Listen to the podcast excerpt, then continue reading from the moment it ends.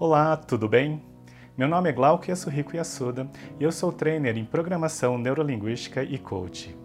Seja bem-vindo ao canal, onde eu compartilho conhecimentos relacionados ao desenvolvimento comportamental. E hoje eu gostaria de falar sobre um dos principais pressupostos da PNL, que é o mapa não é território. O que significa dizer mapa não é território? Bom, se eu te mostrasse um brinquedo como um cubo mágico, e pedir para você dizer o que é esse objeto, talvez alguns rapidamente podem dizer: Ah, isso aqui é um cubo mágico. Outros podem dizer: Ah, isso aqui é uma quebra-cabeça. Outros talvez podem dizer: Ah, isso aqui é um jogo tridimensional com seis faces. Outros mais uh, conhecedores podem dizer: Ah, isso aqui é um cubo de Rubik. E aquele que nunca viu esse objeto pode dizer: ah, isso aqui é um brinquedo colorido. Perceba que para um mesmo objeto, ou seja, uma mesma realidade externa, nós podemos ter diferentes definições, significados do que realmente isso representa. É exatamente assim que acontece na nossa mente. Muitas vezes a gente é limitado ao que a gente tem de informações naquele momento naquele momento de vida. Conforme a gente vai aprendendo, obviamente, nós ganhamos um repertório de informações. Mas a princípio, nós precisamos passar por esses aprendizados para ter mais informação, não é verdade? Eu vou dar um outro exemplo. Talvez, como é que foi a sua experiência quando você foi pela primeira vez no seu trabalho, ah, ou na escola, na faculdade, enfim, que você foi sozinho, ok? Talvez na primeira vez para ir até o local, você teve que aprender o principal trajeto, talvez as principais avenidas, para chegar até o local de destino. E provavelmente, posteriormente, você sempre utilizou esse mesmo caminho, porque, obviamente, se saísse, em algum momento saísse do trajeto, você poderia se perder. Mas a única escolha que você tinha era esse trajeto. Quando, por alguma eventualidade, você pegou carona com um amigo seu, ele fez um outro trajeto e provavelmente você aprendeu mais uma opção de chegar até o local de destino. Talvez algum momento que você teve que pegar um táxi, o táxi ele pegou um outro trajeto, cortou o caminho, utilizou um atalho e chegou muito mais rápido. Você ganhou mais uma opção de escolha para chegar no seu trabalho até mais rápido. E assim por diante, quantas outras vezes você foi aprendendo outros caminhos até chegar ao local de destino, talvez de forma mais rápida ou um trajeto mais curto, ou enfim, com mais qualidade de informação.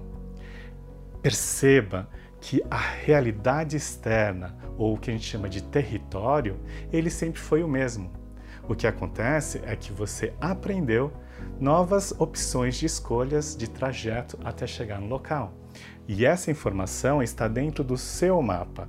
Essas opções de escolhas estão dentro da sua realidade interna, da sua representação interna, como você enxerga a realidade externa. Então, mapa no território significa dizer que o território é o todo. Mas o mapa, como nós percebemos essa realidade externa, ela possui filtros e talvez com base em memórias, talvez com base em crenças e valores, que vai definir uma representação interna, um significado interno até limitado muitas vezes. E isso é o que vai determinar a qualidade de como nós vamos nos comportar frente à realidade externa. O Dr. Richard Bandler tem uma frase muito importante quando as pessoas têm melhores opções, elas podem ter melhores escolhas. Isso significa dizer que muitas vezes, quando você está somente focado num problema, essa é a única opção de escolha que você tem de ficar num ciclo vicioso de não conseguir sair desse problema, porque é a única opção de escolha que você tem. Quando você consegue ajuda de alguém ou você mesmo consegue se dissociar do problema e pensar na solução, você está ampliando o seu mapa, você está ampliando a qualidade de informação daquela representação interna e isso vai te dar novas opções de escolha e provavelmente isso vai te proporcionar melhores resultados. Então, mapa no território é compreender que existe uma realidade, uma representação interna totalmente diferente de cada um de nós. E muitas vezes o que acontece no nosso dia a dia é que a gente pressupõe que o outro deve ter a mesma interpretação daquilo que eu tenho no meu mapa. Quando você começa a julgar, ah, mas ele deveria saber que eu não gosto disso, mas ele deveria saber que isso é incorreto, mas ele deveria se comportar de outra maneira porque isso é ruim.